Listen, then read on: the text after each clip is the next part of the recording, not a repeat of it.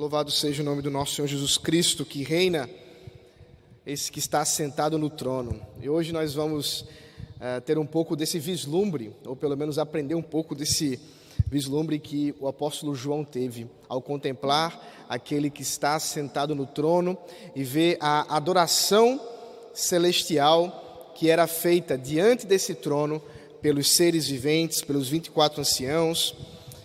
Nosso objetivo nessa manhã é expor o capítulo 4 de Apocalipse.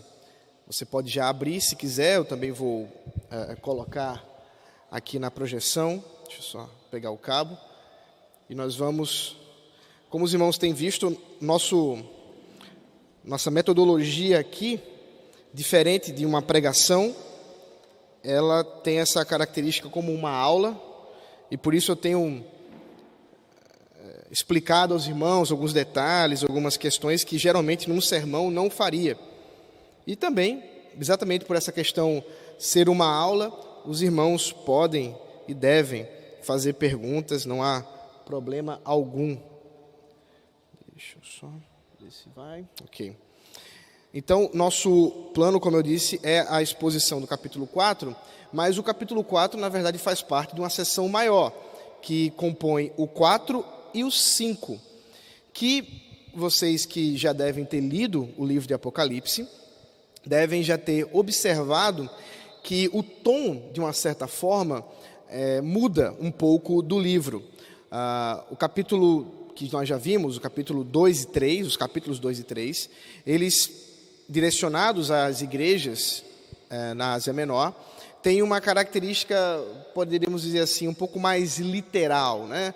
É, algumas coisas que é, João está falando, claro, Jesus através de João, é, são coisas que a gente consegue, de uma certa forma, ter um paralelo dentro da nossa realidade. Mas a partir do capítulo 4, e as coisas vão ficando mais intensas, as visões que João vai tendo são cada vez mais simbólicas. E o capítulo 4 e o capítulo 5 servem como uma grande introdução para todo o resto do livro de Apocalipse. Como eu já havia dito a vocês, as cartas do Apocalipse, elas foram direcionadas àquelas igrejas e elas vão sendo agora é, destiladas, elas vão sendo agora é, é, colocadas dentro da própria história do cosmos, a história da humanidade, através, a história da redenção, através da visão ou das visões que João vai tendo. E no caso, o capítulo 4 é exatamente essa primeira sequência de visões. E nós vamos observar que, ao contemplar aquele que está sentado no trono, uh, João pode trazer para si mesmo, considerando que ele estava em perseguição, mas também para aqueles que, a quem ele está escrevendo o livro de Apocalipse, trazendo esperança em meio a uma situação de dura perseguição numa situação de inconformidade, é, é, de hostilidade cultural, hostilidade da sociedade, uma, situação realmente que faria e tinha feito já alguns cristãos falharem, não mais perseverarem. Por isso, como eu já disse a vocês, o livro de Apocalipse, o grande ponto do livro de Apocalipse é nos trazer esperança, é nos convocar para a perseverança e a a, a, fidelidade ao Senhor em meio às perseguições, em meio à hostilidade. Muito mais do que tirar dúvidas sobre o fim dos tempos, como muitas vezes nós vemos por aí. Ah, então, em resumo, o capítulo 4 e o capítulo 5, eles mostram Deus e Cristo que são glorificados porque a ressurreição de Cristo demonstra que eles são soberanos sobre a criação, tanto para punir quanto para redimir. Essa mensagem que engloba o capítulo 4 e o capítulo 5, ainda que hoje nós vamos ver apenas o capítulo 4, é o que o tempo nos permite, ah, já nos, nos, adianta aqui o, o que, que acontece no coração daqueles que estão em perseguição. Eles vão ver, né, eles vão receber da visão de João, uma visão também, porque uma vez que essa, essa visão ela traz a imagem né, mental, ah, aquele que está sentado no trono como aquele que é soberano, mas aquele também que é juiz. E, portanto, as perseguições que eles estão sofrendo naquele momento, elas não passarão incólumes diante da justiça soberana de Deus. Não vai passar despercebido. É, nós vivemos hoje, e não é diferente daqueles tempos, em é, uma grande é, falta de credibilidade para com a justiça, não é mesmo?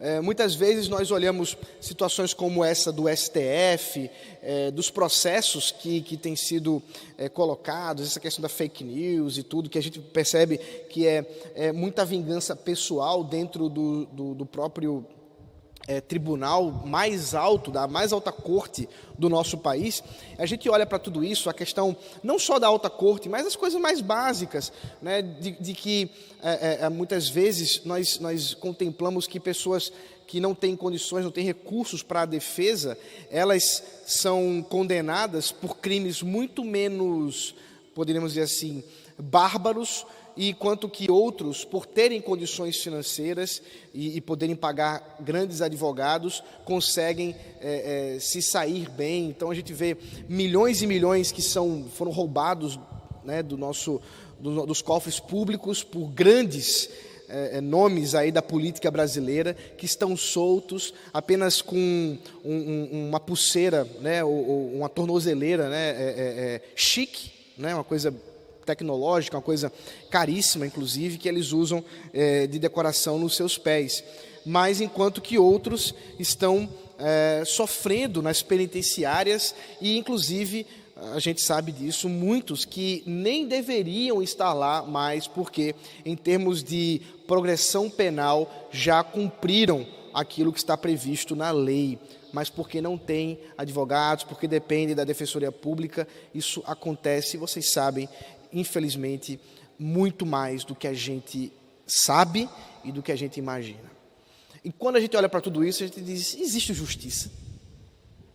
Existe realmente é, é, alguma coisa, um juiz que seja bom? E hoje nós vamos ver aquele que é o justo juiz, aquele que está sentado no trono, no tribunal, e ele de lá governa e julga a todos. Então, há, há uma introdução rápida a respeito do capítulo 4 e capítulo 5. Nós temos que João, se você olhar no capítulo 3, versículo 21, que termina né, a, igre, é, é, a sessão das cartas às igrejas da Ásia Menor, você vai encontrar a igreja de Laodiceia, e no final, aquele que vencer, ele reinará, né, ele receberá o privilégio, o direito de se assentar no trono, e Jesus diz: Porque eu estou assentado no trono que eu recebi do meu Pai, que eu recebi de Deus. E essa imagem do vencedor é agora conectada com aquilo que João passa a ver. É como se João estivesse é, falando dessa esperança do trono, e agora ele vai explicar como é que é isso, como é que é esse trono. Então ele tem uma visão a respeito do trono. Então João começa a explicar isso, a visão que Deus dá para ele. Nós encontramos, como eu já disse, a exaltação de Cristo diante da igreja do cosmos. Nós vamos ver como é que a igreja está representada e como é que o cosmos ou a criação está representado também aí na visão. Nós encontramos que há uma adoração por causa da criação, por, por causa da obra da criação e por causa da obra da redenção.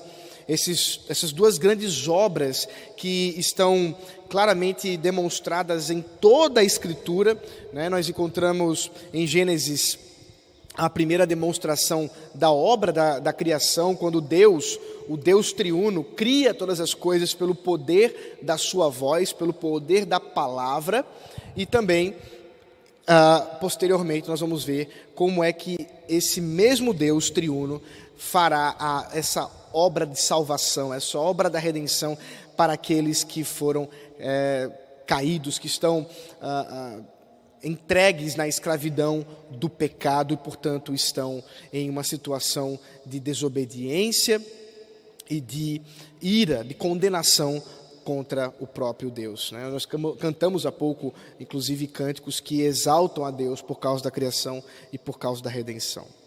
É, nós também vamos observar que o capítulo 4 e o capítulo 5 é, tem uma centralidade temática com a morte e a ressurreição de Jesus Cristo, especialmente o capítulo 5, que nós não vamos ver hoje, mas depois vocês podem dar uma olhada, o capítulo 5 mostra o cordeiro que, tendo sido morto, surge para abrir os selos ou os livros, o livro dos, que tem sete selos, e esse e, e, que ninguém podia nem mesmo olhar para esse livro. E ele, que é o cordeiro que, tendo sido morto, ressuscitou e por isso ele pode fazer isso. Nós vamos ver o que significa na semana que vem. Ah, nós também encontramos aqui a realidade inaugurada na redenção com a participação dos cristãos no reino. É, nós não estamos falando de alguma coisa que ainda vai acontecer.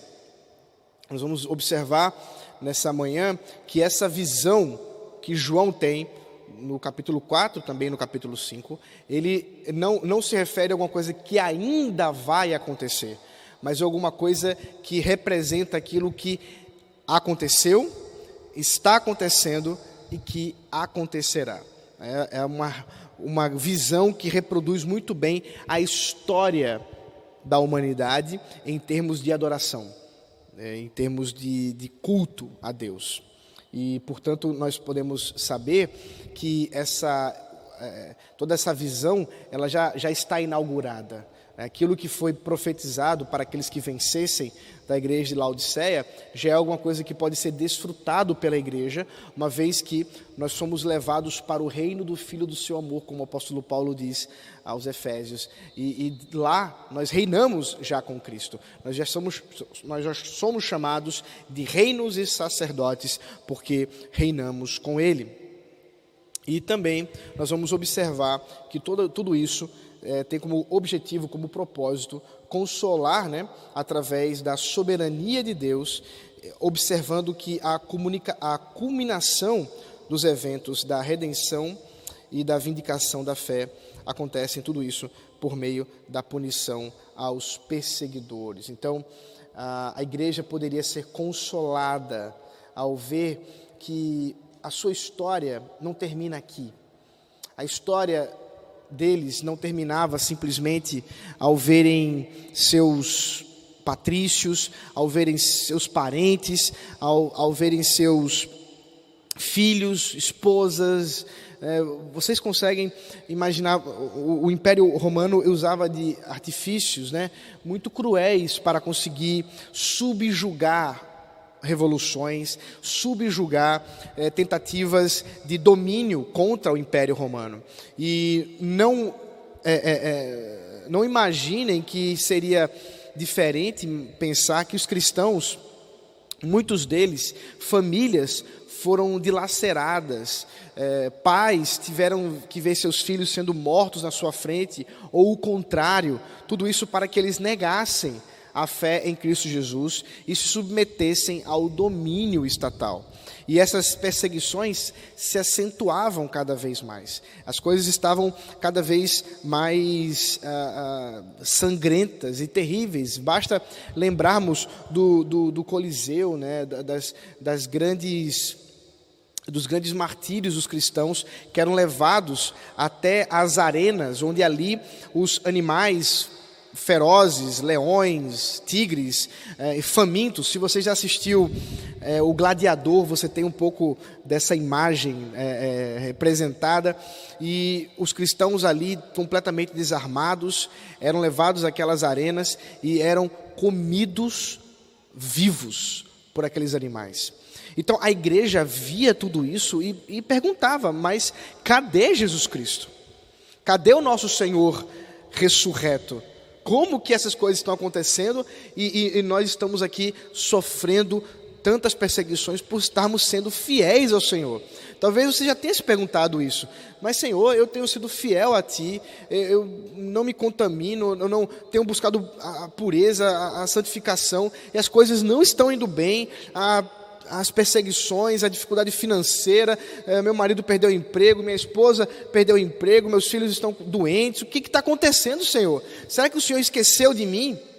E a, a visão é, do capítulo 4, capítulo 5, vem para nós como uma injeção de consolo e esperança ao encontrar o Senhor da história no seu trono, ao encontrar aquele que está sentado no trono soberanamente e que os eventos não estão agora culminando apenas nisso, mas eles culminam, na verdade, nessa grande redenção nossa, estamos sendo redimidos pelo poder do Evangelho, e é isso que importa, e que a fé verdadeira, a fé perseverante, ela será vindicada, ela será vingada pelo poder daquele que tem a espada de dois gumes saindo de sua boca e com esse cetro de ferro ele governa as nações e por meio disso ele punirá os perseguidores, aqueles que têm ah, ah, ah, levantado hostilidade contra a igreja.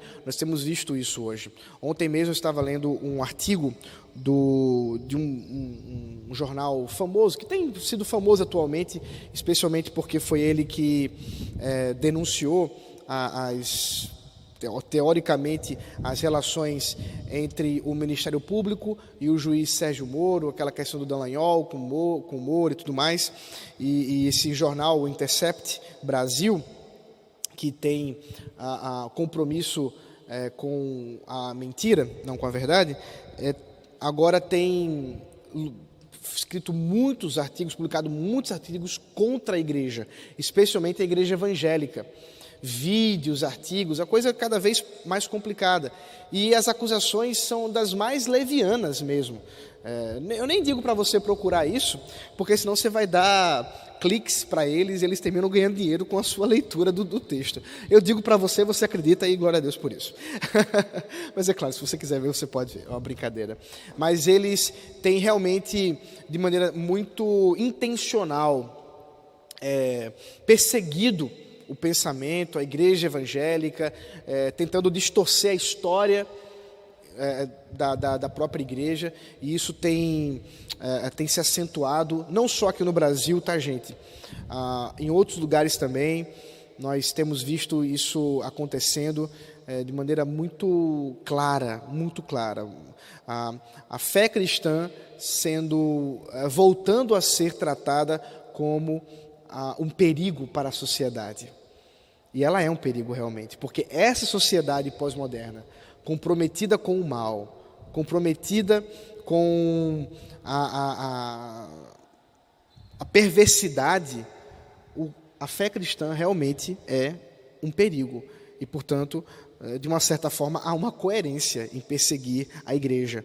E nós não podemos é, deixar de observar isso, mas ao mesmo tempo lembrarmos que o nosso Deus não deixará impune.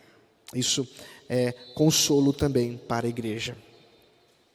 O capítulo 4 e 5 de Apocalipse uh, está conectado claramente com a visão que Daniel, no capítulo 7, verso 9 ao 14, teve também do trono. Eu queria que você abrisse comigo Deixa eu só abrir também aqui para a gente ler. Daniel,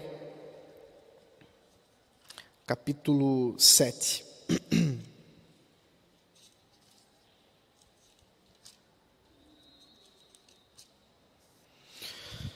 A partir do versículo 9.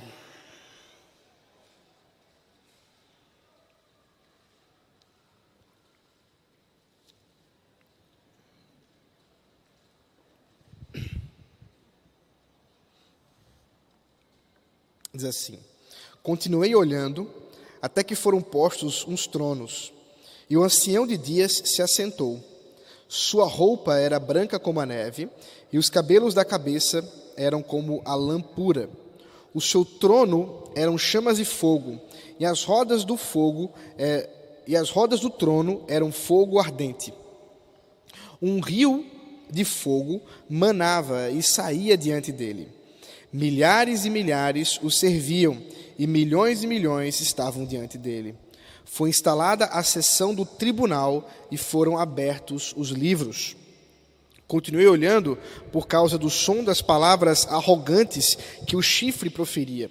Fiquei olhando e vi que o animal foi morto, e o seu corpo foi destruído e entregue para ser queimado. Quanto aos outros animais, foi-lhes tirado o domínio, mas foi-lhes dada prolongação de vida por um prazo e um tempo. Eu estava olhando nas minhas visões da noite, e eis que vinha com as nuvens do céu alguém como o filho do homem.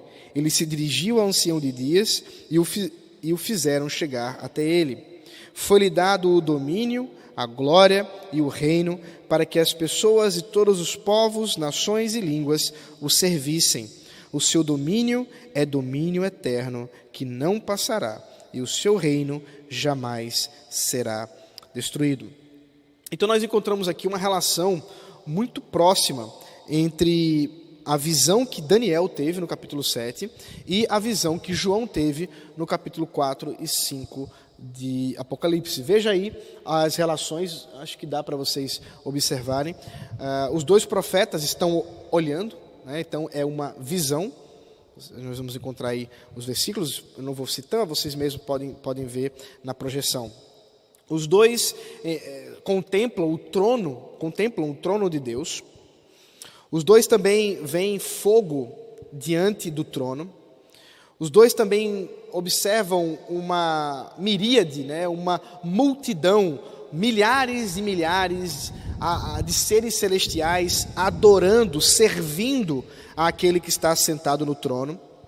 Nós também encontramos uma relação de livros que são abertos. No caso do capítulo 5 de Apocalipse, é um livro só, aquele que é aberto pelo cordeiro que foi morto.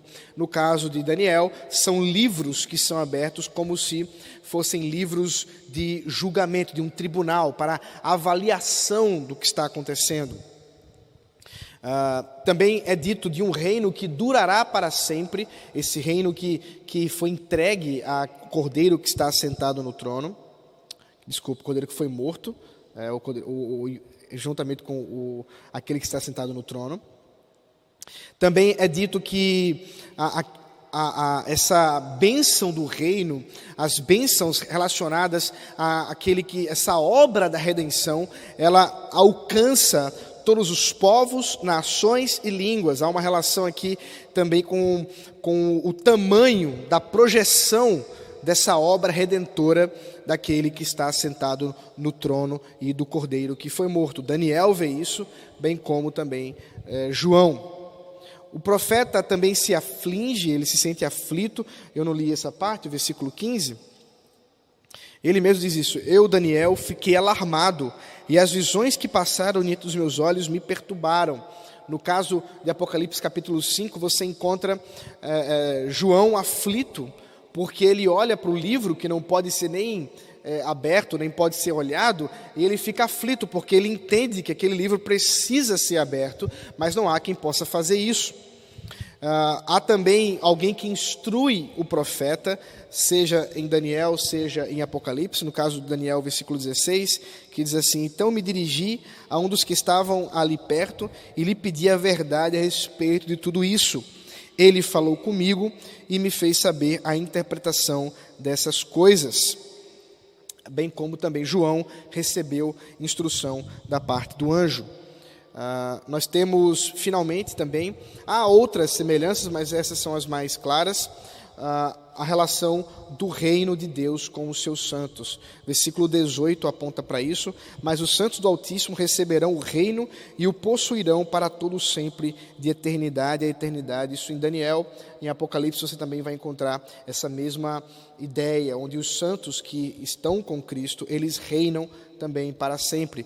Versículo 22 também vai falar isso, até que veio o ancião de dias e fez justiça aos santos do Altíssimo e veio ao tempo o tempo em que os santos possuíram o reino. E por fim, versículo 27, o reino, o domínio e a majestade dos reinos debaixo de todo o céu serão dados ao povo dos santos do Altíssimo. O reino será um reino eterno e todos os domínios o servirão e lhe obedecerão. Portanto, nós podemos ter a certeza que o capítulo 4 e o capítulo 5 de João são realmente, ou é realmente a mesma visão que Daniel teve. Daniel teve a visão do trono, João teve essa mesma visão. Eles estão vendo a mesma coisa e, inclusive, o mesmo significado. Né? Nós vamos ver alguma, alguma coisa hoje e também na semana que vem.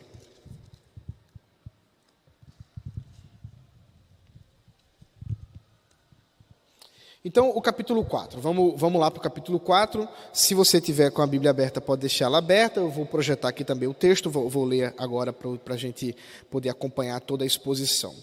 Mas, em resumo, o capítulo 4 fala que Deus é glorificado porque é juiz e redentor sobre a criação no seu início e por toda a história. Então, é, essa, esse é o resumo do significado do capítulo 4. Aqui você tem uma imagem que representa, né, que tenta representar a visão que João teve.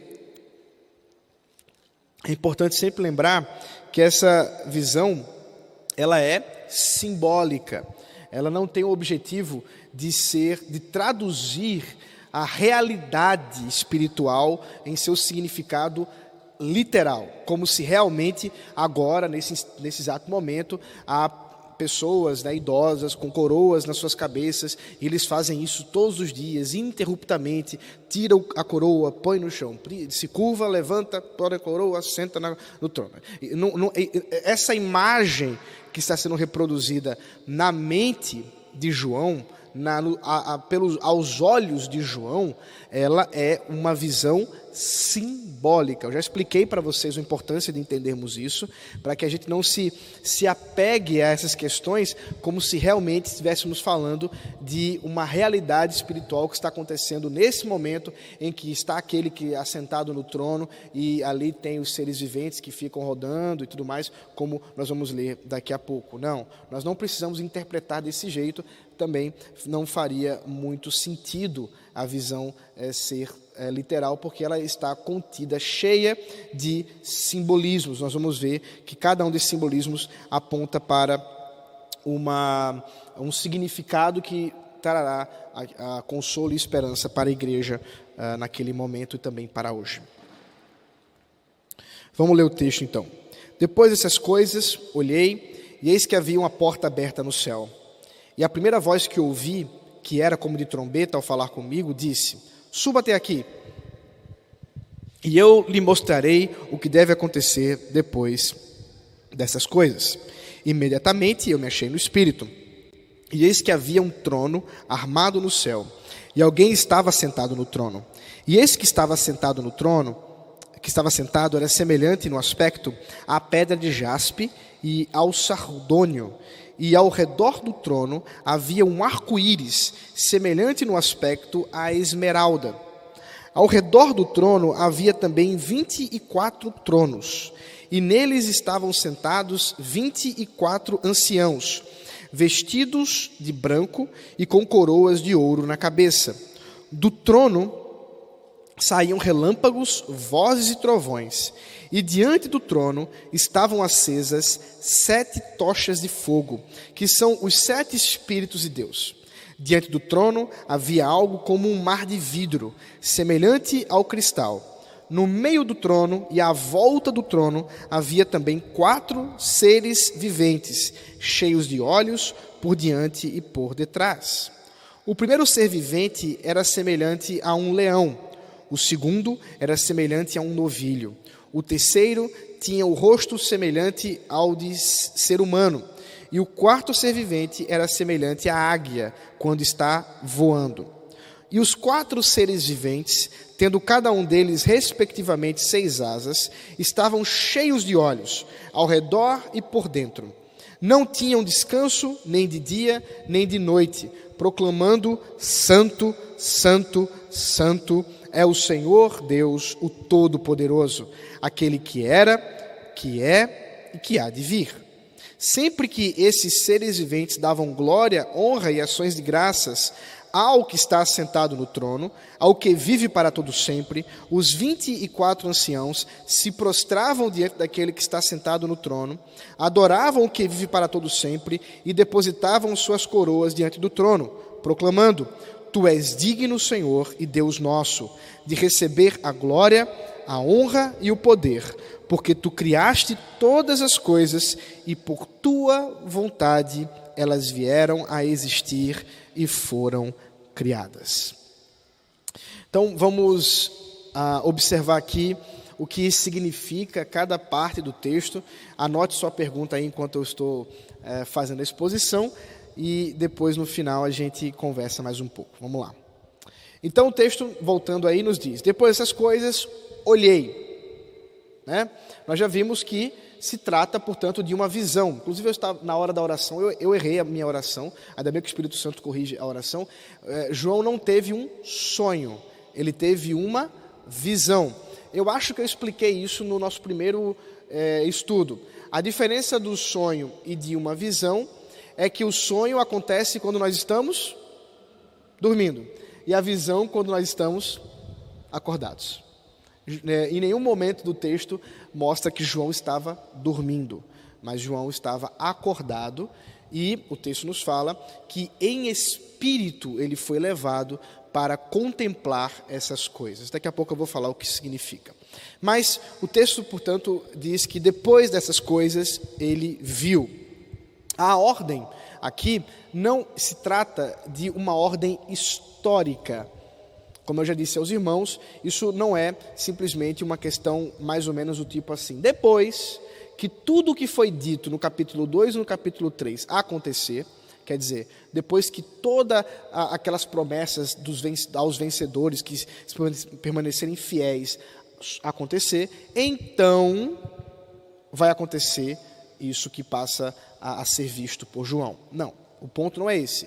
A sequência é da visão, mas não é uma sequência histórica. O que acontece é que, após João ter escrito, é, ter sido revelado a ele aquelas coisas que foram ditas às igrejas, agora ele passou a ver novas revelações, uma, uh, novas visões proféticas, mas que historicamente compreendem coisas que, inclusive, são anteriores até mesmo aquilo que está sendo dito nas cartas às igrejas. E, portanto, ao dizer depois dessas coisas, como eu já tinha dito, ah, e depois essas coisas acontecem duas vezes, né, ou pelo menos a palavra destas coisas. Você vai ver no começo e também no finalzinho aqui dessa porção que eu extraí. Ele diz: suba até aqui e lhe mostrarei o que deve acontecer depois dessas coisas. E esse depois dessas coisas faz referência também a Daniel, capítulo 2, versículo 28, que é, lembra co as coisas que devem acontecer nos últimos dias. Lembrando que últimos dias é referência, faz referência a toda a história iniciada na, no clímax da história da redenção, que é a morte e ressurreição de Jesus Cristo. Isso nós vamos encontrar, por exemplo, em Atos, nós inclusive já vimos isso nas nossas séries, na nossa série de sermões em Atos, capítulo 2, versículo 17 e 21, quando o apóstolo Pedro, ele interpreta a visão de Joel, né, a profecia de Joel, dizendo que aquilo que Joel diz ser as últimas coisas, os últimos dias, eh, Pedro entende está acontecendo naquele momento em Pentecostes. Portanto, a morte, ressurreição, ascensão, Pentecostes são momentos históricos que apontam com grande glória, como eu já falei para vocês, com shows pirotécnicos, a esse momento histórico iniciado dos últimos dias. Portanto, os últimos dias já estão iniciados, já começaram. Quando? Quando o Senhor Jesus Cristo entregou sua vida na cruz e foi ressuscitado ao terceiro dia, nós já temos os últimos dias instaurados, inaugurados, e portanto nós já vivemos nos últimos dias aguardando o último dia. O texto nos fala que eh, ele ouviu uma voz né, como de trombeta. Ele ouviu alguma coisa como de trombeta. A ideia é que trombeta é anúncio, né, alguém que chama atenção para ser anunciada alguma mensagem que deve ser pública, que deve ser levada à atenção de todos. Portanto, a voz de trombeta que, que surge aqui. E, e também nós vamos ver que João, ao ser levado em espírito, ele, como eu disse, não está contemplando alguma coisa que nós poderíamos é, colocar no tempo. É alguma coisa que nós poderíamos dizer assim: ah, não, essa visão aconteceu é, 23 de março né, do ano de. Não, não é isso. O que ele está vendo é alguma coisa que está na eternidade, que não, não está a, a, ligado ou ligada à temporalidade, mas uma coisa que está fora do tempo e por isso representa, simboliza passado, presente e futuro. O texto nos fala que ele se achou em espírito ou no espírito. Ah, é, o texto nosso, né, a nova Almeida atualizada, coloca o espírito com letra maiúscula. Você vai ver aí que, que está, inclusive aqui, né, que já, já nos ajuda, a, a, o espírito com letra maiúscula, como se fizesse referência ao Espírito Santo. Em grego, não há letras maiúsculas e minúsculas no texto da, da, da, da Bíblia no Koine. Então, isso depende do contexto, para a gente saber se ele está falando do Espírito Santo ou se ele está falando do Espírito do próprio João. O que nós podemos observar, e o, o intérprete, né, o tradutor da NAA, ele, ele visualizou isso, da, da Almeida, ele percebeu que o que João está fazendo, o que, João está, o que está acontecendo com João, é alguma coisa sobrenatural que só pode ser direcionada pelo Espírito Santo. E, portanto, nós podemos ver que o que João está passando ali seria algo que nós podemos chamar de um estado de transe, um estado de consciência diferente deste nosso né, quando vocês estão me vendo aqui agora, mas um estado de consciência é, é, é, distinto e que é levado pelo próprio Espírito Santo para esse estado. O Espírito Santo levou João para um estado de consciência de transe, né, de, de fora, por dizer, fora da nossa realidade de consciência, para que ele pudesse contemplar essa, essa visão que foi descrita para ele. É, isso não acontece apenas com João, ele está fazendo referência ao Antigo Testamento, onde os profetas também é, participavam desse estado de transe. isso é uma coisa está associada ao trabalho profético, especialmente aqueles que ao profetizarem, também receberam da parte de Deus revelação daquilo que viria a acontecer. Alguns profetas fizeram isso também. Portanto, o estado de transe é através do Espírito Santo. O Espírito Santo ele age aí como um meio, né, como a forma pela qual João entrou nesse estado de consciência levado pela visão. E ele contempla um trono que diz o texto, estava armado no céu. Esse trono, como eu já disse aos irmãos, nós vimos isso também em Daniel, está ligado tanto à soberania de um rei, quem senta num trono são reis, né? não, não, a não ser que sejam usurpados, mas de direito somente reis podem sentar-se em tronos. Mas, em num período monárquico e de império como esse, Uh, isso também está conectado à ideia de juízo. Nós vemos isso também em Daniel. Daniel fala de um tribunal que está sendo instaurado e que há um rei que vai julgar essas causas. Lembre-se que numa monarquia, é, tanto do, na, no período do Antigo Testamento quanto no período do Novo Testamento, o, o juiz máximo das questões, o tribunal federal né, da, daquele período, era o rei, era o imperador. Então, sentar-se no trono significa tanto governo, domínio, soberania, como também significa julgamento, juízo, tribunal. E, e, isso é importante na mente daqueles. É, é como se nós estivéssemos, se pudéssemos assim ilustrar em nossos dias, é como se nós pensássemos é, em um juiz que está com a, a toga, né, está togado. Quando ele está togado, é porque ele está julgando os, os, irmãos já devem ter visto, talvez, nas discussões do STF, que, quando, que eles, inclusive, quando brigam um com o outro, eles falam: Você me respeita porque eu estou togado. Né? Eles, isso já aconteceu algumas vezes lá nas brigas entre, entre eh, os nossos juízes. E a ideia da toga é de autoridade. Para os dias de João, é o trono.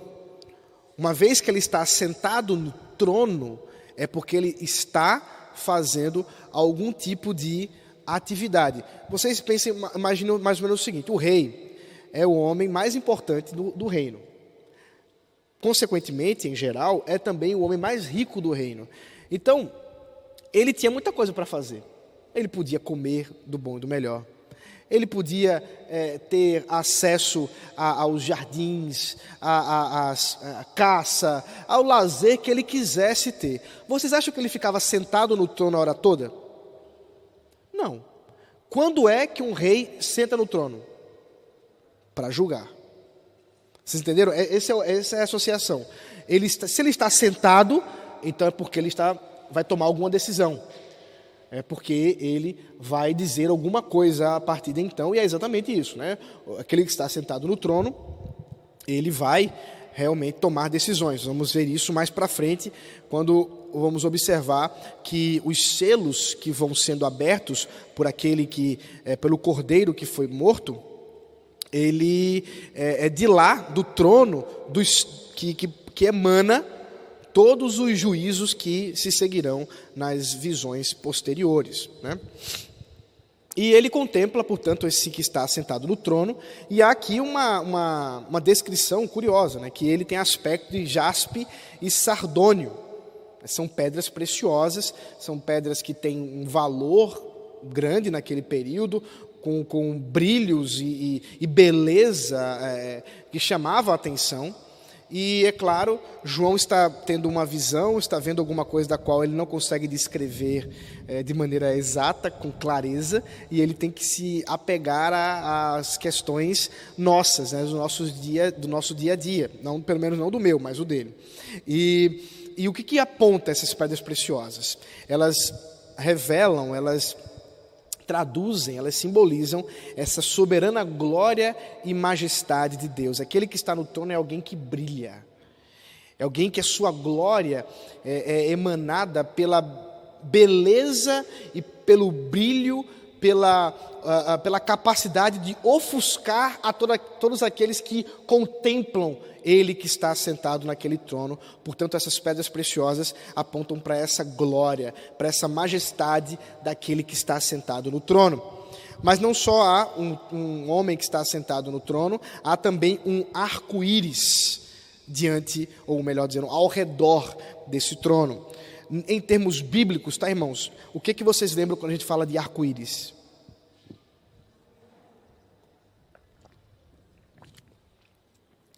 Que história que vocês lembram? Noé. Então, observe que a gente está falando de passado, presente e futuro. Agora, João está vendo o arco-íris de Noé aqui na história.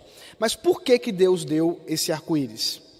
Ele havia destruído a humanidade e agora ele faz um pacto com Noé, dizendo que ele não haveria mais destruir a humanidade daquela forma, mas que o arco de Deus agora estaria armado para cima.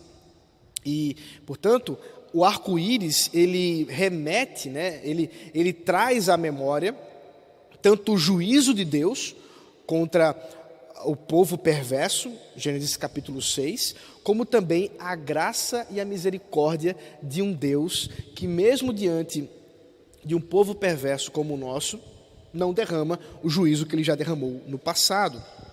Então, ele tem duplo significado nesse sentido, a ideia de juízo e de graça. E, e o aspecto desse arco-íris, diz o texto, é de esmeralda e aí faz no final das contas a esmeralda, a, o sardônio, a jaspe, tudo isso, todas essas pedras, elas vão ser retomadas no capítulo 21. Aí você pode, pode depois dar uma olhadinha, versículo 10, versículo 11, versículo 18 ao 23, versículo 10 ao 11, versículo 18 ao 23, que apontam a descrição da nova criação. Capítulo 21 é a visão que João tem agora da nova, é, do novo céus e nova terra. E a descrição que João faz dessa visão envolve exatamente essas pedras também. Então, no final das contas, é, mais uma vez agora pensando no futuro, veja, passado, presente e futuro, João está contemplando a nova criação que esse que está sentado no trono opera. Ele opera tanto a criação primeira, o início da história, inclusive ele é adorado por isso, nós vamos ver, como ele também opera a nova criação, aquela restaurada, da qual ele mesmo está é, desenvolvendo através da obra de, da redenção. O texto continua e nos fala que ao redor do trono havia também 24 tronos, e neles estavam sentados 24 anciãos, vestidos de branco e com coroas de ouro na cabeça. O número 24 é emblemático, especialmente porque nós estamos contemplando a adoração daquele que está sentado no trono, então nós estamos falando de adoração, estamos falando de templo. É como se João estivesse contemplando o templo celestial. E se estamos falando de templo, estamos falando de é, sacerdócio, estamos falando de levitas, que trabalhavam no templo de várias formas. E aqui nós encontramos é, algumas referências às 24 ordens, por exemplo, de sacerdotes. Davi, primeiro livro de Crônicas, capítulo 24, versículo 3 ao 19. Os 24 porteiros levíticos, né, da linhagem de Levi, primeiro livro de Crônicas 26, 19, 17 ao 19 e os 24 líderes levíticos da adoração, 1 Crônicas 25, 6 ao 31. Eu sei que de vez em quando eu aproveito para falar para os irmãos alguns detalhes, eu não sei se eu já falei isso, mas os irmãos entendem por que, que aqueles que hoje trabalham com música no culto não podem ser chamados de levitas. Os irmãos entendem isso, porque levita é aqueles que são da descendência de Levi.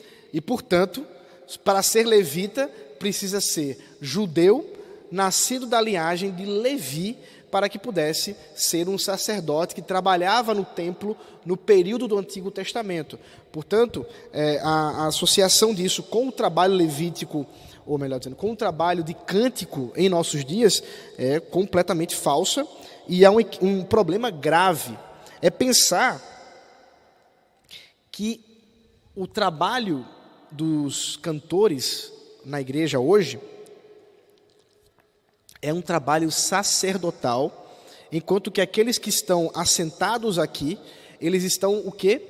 Recebendo ou sendo representados por aqueles sacerdotes que aqui estão, os levitas. Isso é um equívoco. Por quê? Porque todos somos sacerdotes. E vamos exatamente ver a associação desses sacerdotes que estão ali com, diante do Senhor com as suas coroas, porque todos nós somos chamados para ser reis e sacerdotes com Cristo.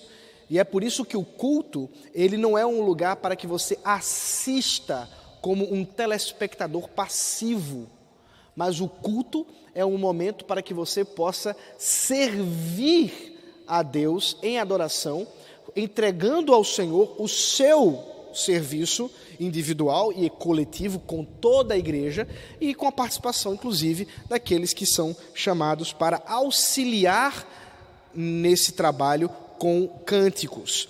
Eles fazem isso não porque são sacerdotes, não porque são representantes, mas simplesmente porque alguns Deus concedeu o dom da afinação, alguns Deus, Deus concedeu o dom de, de terem técnica musical, e Deus não fez isso a todos. Não significa que Deus não receba a sua adoração, meu irmão e minha irmã, é, porque você é desafinado ou desafinado. Não fique, não fique preocupado.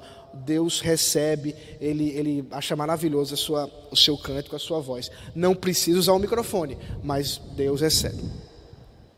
Então nós encontramos aí esse número 24, que é tão emblemático, como nós já vimos, dentro da adoração do templo, é, na verdade, do tabernáculo, ainda no período davídico. No, só para os irmãos lembrarem, não sei quantos que têm essa, essa informação. Antes do rei Davi, não havia essa preocupação com cânticos, com corais, na adoração do tabernáculo.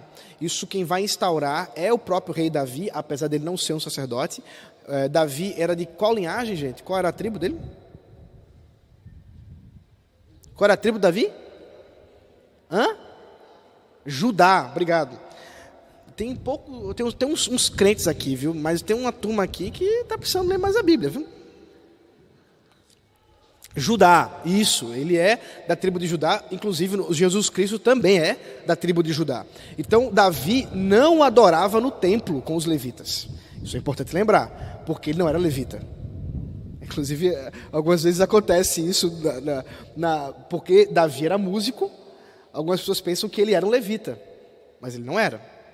É, nunca pôde entrar no templo para servir como um levita fazia, mas ele instaurou isso, né? ele, ele organizou essas questões e, e trouxe esse trabalho, como nós já vimos aqui, é, de, de adoração ao Senhor, com cânticos também através do trabalho levítico.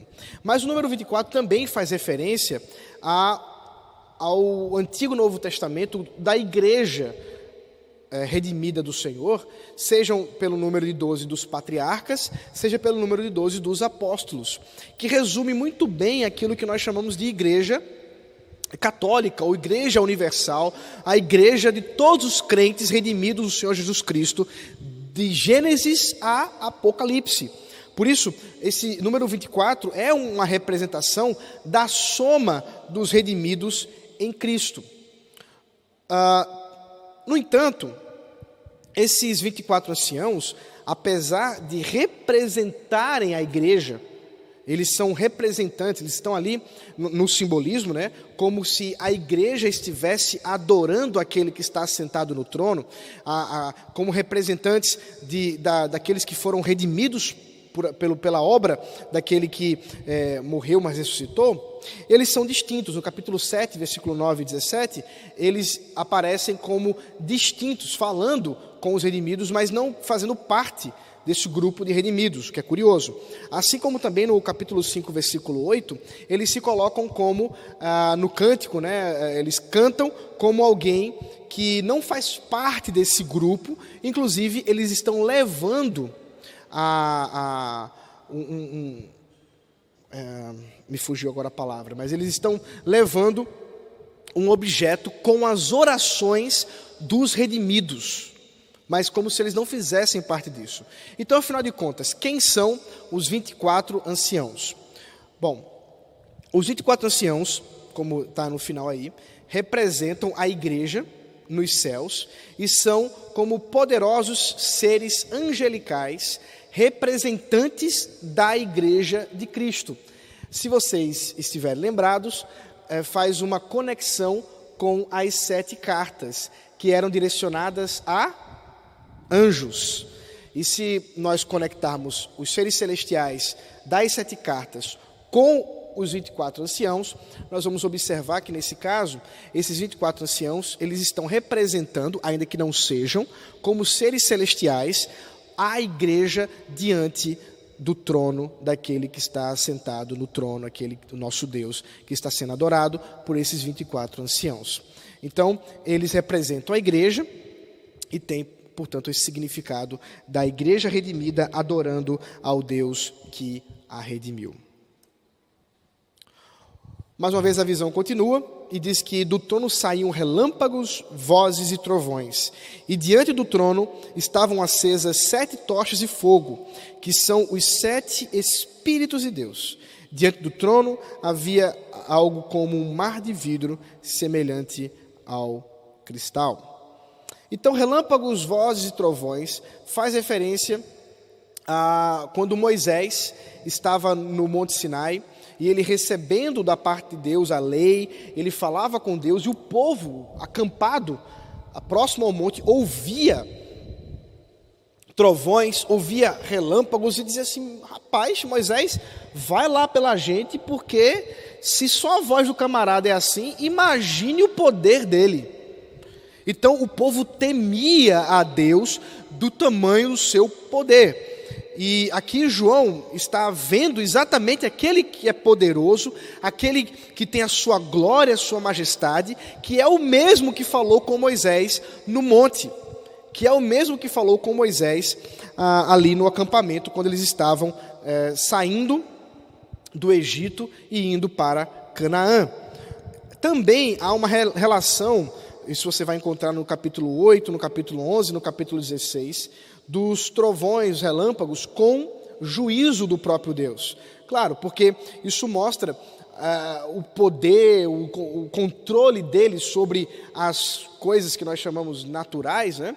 e que ele demonstra né, sua glória, seu poder, seu domínio também através disso. Por isso, a, a ideia de temor, aquele que deve ser temido. As sete tochas, que nós vamos explicar melhor no capítulo 5, elas estão associadas aqui aos sete Espíritos de Deus. Nós já falamos sobre os sete Espíritos de Deus, a ideia dele como aquele que conhece, que tem, a, a, que sabe tudo o que acontece, que os seus espíritos, como se né, fossem mais de um, mas a ideia é que a, o Espírito de Deus está em todos os lugares e sabe tudo o que acontece. E essas sete tochas, ou sete lâmpadas, também estão associadas ao templo, na visão, por exemplo, de Zacarias, capítulo 4, versículo 2 a 3, versículo 10. Eu não estou lendo os, os, textos, gente, mas vocês estão vendo a referência, vocês podem anotar e ler depois, para que a gente possa ganhar tempo. E que representam, portanto, o próprio Espírito de Yahvé, o próprio Espírito de Deus no templo. Essas tochas estavam acesas, que apresentavam, que representavam a presença do Espírito de Deus, e agora também nesse templo celestial que João está vislumbrando, há também ali a presença do Deus vivo. É mais uma referência a Deus, é mais uma referência ao seu conhecimento, ao seu domínio, ao seu poder. São várias, várias, várias ilustrações dessa mesma coisa. Uh, e por fim, aqui nessa porção, nós temos o mar de vidro. O mar de vidro, ele provavelmente é uma referência ao mar vermelho. Nós vimos que uh, há uma referência dos relâmpagos e trovões de Moisés saindo do Egito, indo para a terra de Canaã, e aqui mais uma referência a isso, agora com relação ao Mar Vermelho. Capítulo 15, verso 2, nós temos também os redimidos do Senhor cantando cânticos de Moisés diante do mar de vidro. Então há uma relação entre esse mar de vidro e essa vitória daqueles do povo de Israel é, é só nós lembrarmos da história de, do Egito, quando o povo escravizado, Deus chamou Moisés para libertar o seu povo com mão forte, ele fez isso através de dez pragas. A última praga foi a morte dos primogênitos, com a, a, a, proteção do povo de Israel através do sangue do cordeiro e a instauração da Páscoa. E então eles fogem, né? eles, eles saem, né? são finalmente permitidos sair ali do Egito e eles caminham a, a, em direção a Canaã. E no meio do caminho havia não uma pedra, mas havia um mar. E esse mar é o mar vermelho, que impedia o povo de passar. E eles olharam para trás e viram os cavalos de Faraó vindo ao encontro deles, e portanto eles sabiam que agora eles iam morrer. E Deus ordena que Moisés passe pelo mar vermelho, ah, ele estende o cajado, né, e isso, o, o mar se abre de maneira miraculosa, e eles passam pelo mar vermelho a pés enxutos. Depois disso, o mar se fecha com os cavalos de Faraó, com com os seus soldados e o povo de Israel vence. O final disso tem uma grande dança, um grande momento de adoração a Deus através de cânticos e dança, onde Miriam, que é chamada de profetisa, é uma das poucas mulheres do Antigo Testamento que é chamada de profetisa de maneira positiva, e ela é, é, vai fazendo um cântico, depois você pode dar uma olhada, ela, ela canta em adoração a Deus, e eles estão ali fazendo uma adoração em, em, com danças e, e com, com cânticos por causa da vitória que eles tiveram por causa do poder de Deus ao fazê-los passar pelo mar. Então, o Mar Vermelho, ele é emblemático como um impedimento para os planos de Deus. E aqui, portanto, eles, eles têm a, a essa ideia, o mar, ele ganha esse contexto em Apocalipse como alguma coisa negativa, alguma coisa é, maligna, inclusive. Não é à toa que em Apocalipse 21, verso 1, como eu já disse, que é o capítulo que fala sobre novos céus e nova terra, nos é dito que no novos céus e nova terra não haverá mais o mar. O mar já não existe. Veja, tudo isso é simbolismo, tá, irmãos? Não é porque não é, você não precisa aproveitar a praia hoje, porque depois não vai ter mais praia para você curtir. Não é isso, não, tá, irmãos? É, é só porque o mar está representando aqui impedimento da vontade de Deus, forças malignas que tentam operar contra o plano de Deus. Só que aqui, diante do trono, eles estão como um cristal. A ideia é que esse mar ele está extremamente calmo, como se fosse um mar de vidro. Um mar que não tem ondas, um mar que não oferece temor para aqueles que navegam nele, mas ele está ali, ó, tranquilão. Por quê? Porque ele está diante do trono. Então, para aqueles que eram acostumados, lembra que essas igrejas da Ásia Menor elas eram, eram igrejas litorâneas. Elas estavam acostumadas. Nós somos uma igreja litorânea. Né? Aqui é só pegar a rua, você vai chegar na praia, não tem erro. Então, é, é, você sabe o que é um mar bravio? Você sabe o que é um mar que assusta? Quantas vezes você, vindo aqui para a igreja, não já viu as ondas, é, é, é a ressaca do mar aqui de Olinda, passando e, e destruindo pedras, e você olha para aquilo e diz assim: rapaz, que força, que poder, que demonstração de, de, de domínio o mar tem. Agora, diante do trono daquele que está assentado, esse mar está calminho. Né? Isso faz uma referência também ao Senhor Jesus Cristo que acalmou o mar ele, quando os seus discípulos estavam com ele, estava dormindo, vocês lembram disso? O mar estava para matá-los, né? a, coisa estava terrível, as ondas estavam terríveis, e eles clamaram por Jesus. E Jesus disse: Vocês estão sem fé, vocês não, não sabem quem está com vocês aqui, não é? E a voz dele acalmou os ventos e acalmou é, o mar. Então, nós temos essa mesma ideia aqui: é que diante do trono não existe força opositora para Deus. Não existe força maligna que se coloque em oposição aos planos de Deus.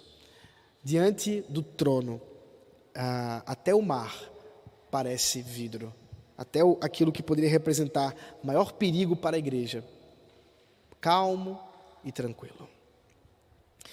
O texto continua e diz assim: No meio do trono e à volta do trono havia também quatro seres viventes, cheios de olhos por diante, por detrás.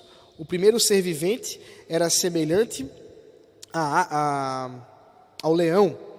Um segundo era semelhante a um novilho, o terceiro tinha um rosto semelhante ao de ser humano, e o quarto ser vivente era semelhante à águia quando está voando. E os quatro seres viventes, tendo cada um deles, respectivamente, seis asas, estavam cheios de olhos ao redor e por dentro. Bom, a ideia de seres viventes remete à criação.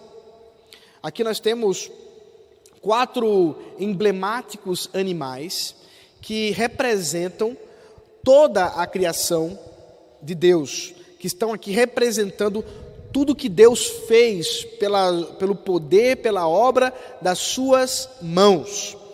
Esse, esse, essa mistura de animais é, é, tem uma relação também com os querubins e serafins. Querubins e serafins não é alguma coisa estritamente relacionada à religião de Israel somente. Você vai encontrar outras religiões que vão se utilizar de animais alados, de animais que estão misturados para falar de seres celestiais, como representação de seres celestiais. Vocês podem lembrar, por exemplo, da esfinge, né? a história é, da, da daquelas mil e uma noites, né? Tem, tem uma das histórias, a história da, esfinge, né? que, que precisava ser decifrada, senão ela devorava aqueles que passavam por ela. E essa esfinge, você tem aí uma, uma demonstração de um animal com que alado, um, que é um, é um leão, eu nem lembro exatamente quais são os animais que estão na mistura da esfinge, mas os querubins também são assim. Querubins fazem referência desde Gênesis quando Adão e Eva são expulsos do jardim e Deus coloca ali já querubins.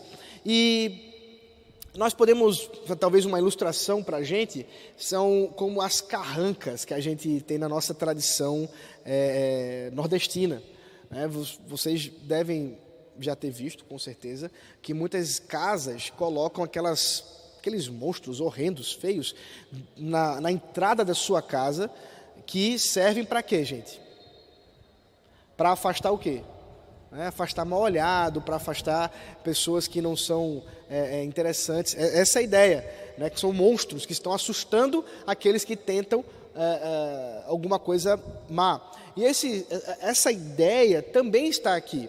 Esses monstros, esses animais aqui que, que demonstram força, porque é um leão, é um touro, é um novilho, é um, é um touro pequeno, né, um touro jovem, é, é um homem e uma águia. São, são animais que, que trazem é, certa lembrança de força, de, de, de temor, inclusive, né? Se você encontrar um leão na sua frente, você está numa situação bem complicada, especialmente se ele estiver faminto. Talvez, se ele não estiver faminto, talvez seja até pior, né? Porque ele pode brincar com você antes de matá-lo. Então, são coisas terríveis. E, e, essa, essa visão que João está observando são desses animais né, terríveis, desses animais que, que servem para proteção, para assustar aqueles que têm intenções malignas, e eles estão ali ao redor do trono, adorando aquele que está sentado no trono. É, você também pode encontrar essa ideia em Ezequiel, você vai encontrar em Isaías também onde estão sendo adorados por seres que têm muitas asas, seres que têm olhos, é, tudo isso envolve é, esse simbolismo. Né? Eles têm muitas asas porque eles têm a, a capacidade de voar rápido, é, é, de chegar aonde eles querem. Né? Nada pode impedi-los. Eles têm seis asas. Quem é que pode impedir um animal com seis asas? É, eles têm olhos por todo o corpo, quer dizer, você não pode pegá-los desprevenidos. Então, tudo isso está associado a, a essa ideia da criação.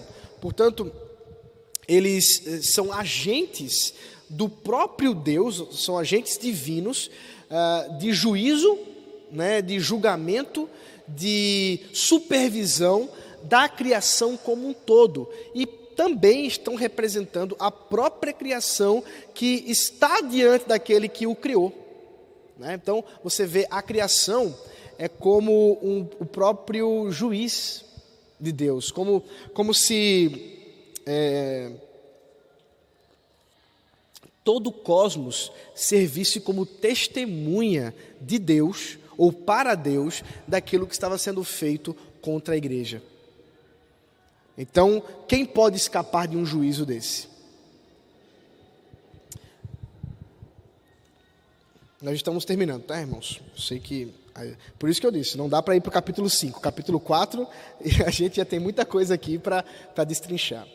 Então diz que eles não tinham descanso nem de dia nem de noite, proclamando: Santo, Santo, Santo é o Senhor Deus, o Todo-Poderoso, aquele que era, que é e que há de vir. Então, finalmente, agora nós vemos o que era dito por esses seres viventes, né? por, esse, por essa obra da criação. Aqui mostra é, de maneira mais clara o propósito da visão. Deus deve ser glorificado pela sua santidade e soberania. É, Deus está sendo glorificado porque Ele é santo e porque Ele é soberano. A repetição santo, santo, santo faz referência a outros textos do Antigo Testamento que mostram realmente que a, a exaltam né, a santidade de Deus, a pureza de Deus, a, a sua vontade como aquela que é pura, santa, uh, aquele ser que é o mais puro de todos, onde nele não há mal algum. Ele também é chamado de o Todo-Poderoso, expressão também no Antigo Testamento muito comum, é, talvez inclusive comum até para a gente, é, é, porque tem alguns cânticos que, que fazem referência, né? o El Shaddai, né? aquele que é o Deus poderoso, todo-poderoso. Ele é exaltado também pelo seu poder. Ele também é aquele que era, que é e que de vir. Nós já vimos isso isso também está na, na, primeira, no começo, no capítulo 1, como também na, na, visão para com as igrejas, demonstrando a eternidade de Deus, aquele que é exaltado porque nele não há limite de tempo, ele é infinito e a sua glória se faz por toda a terra. Assim, eles, é, é, eles, can, eles cantam isso, e João vê eles cantando e transmite esse cântico para inspirar a nós a confiança no controle que Deus exerce sobre toda a história. Por fim,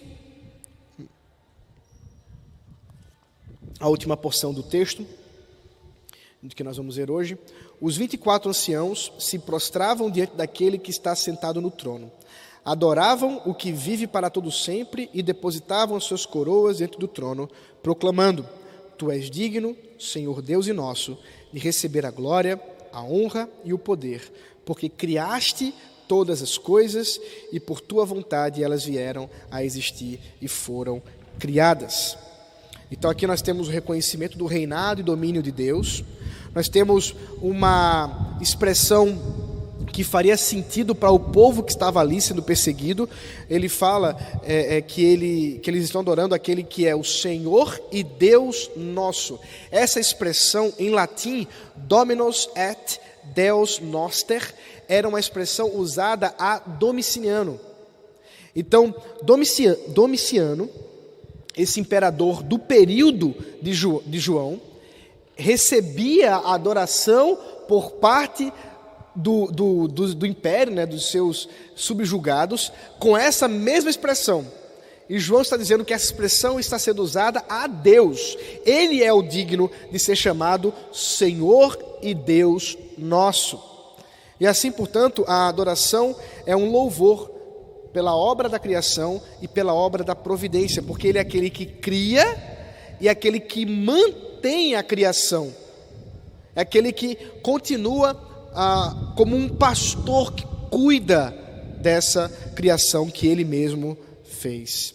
E assim, no final das contas, tudo isso redunda na glória de Deus, uma vez que Deus está orquestrando a história que Ele mesmo criou para seu nome, para que seu nome seja glorificado.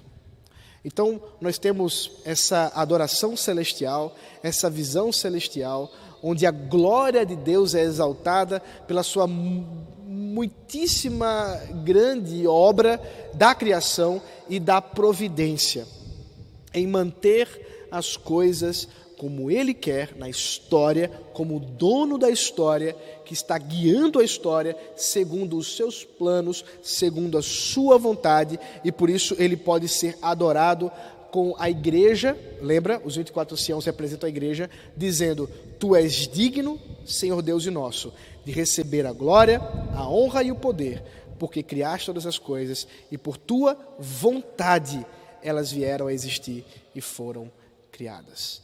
É, se nós pudéssemos é, resumir tudo isso em uma exortação para nós hoje, é o nosso chamado em fidelidade e perseverança ao Senhor, ao adorar aquele que é digno, porque criou todas as coisas e mantém todas as coisas com domínio e poder por toda a história. A igreja é chamada hoje, para a semelhança dos 24 anciãos, reconhecer isso ao nosso Deus.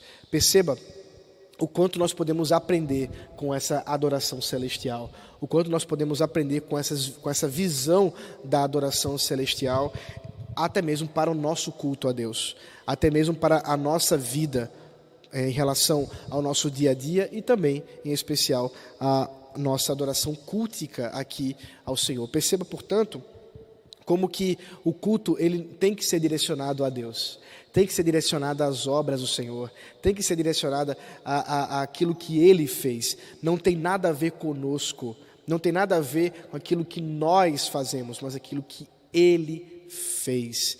Esse é o nosso chamado para adorar a Deus em espírito e em verdade. E assim, aqueles que estão em perseguição, aqueles que estão em sofrimento, podem ter consolo naquele que está sentado no trono, que é adorado por anjos, por seres e nós que também o adoramos. Tá bom, queridos? Vamos orar? Senhor maravilhoso, Deus glorioso, Senhor sobre a terra, sobre os céus, sobre o mar, nós te louvamos, ó Deus, e bendizemos porque tu és digno, porque tu criaste todas as coisas e por tua vontade elas vieram a existir. Tu és o nosso Senhor, tu és o nosso Deus. E nós, como igreja, mais uma vez suplicamos a Ti, Senhor, que tudo aquilo que é aprendido aqui possa ganhar fruto no nosso coração e nós sejamos consolados na esperança de um Deus soberano. Para a tua glória. Em nome de Jesus Cristo. Amém.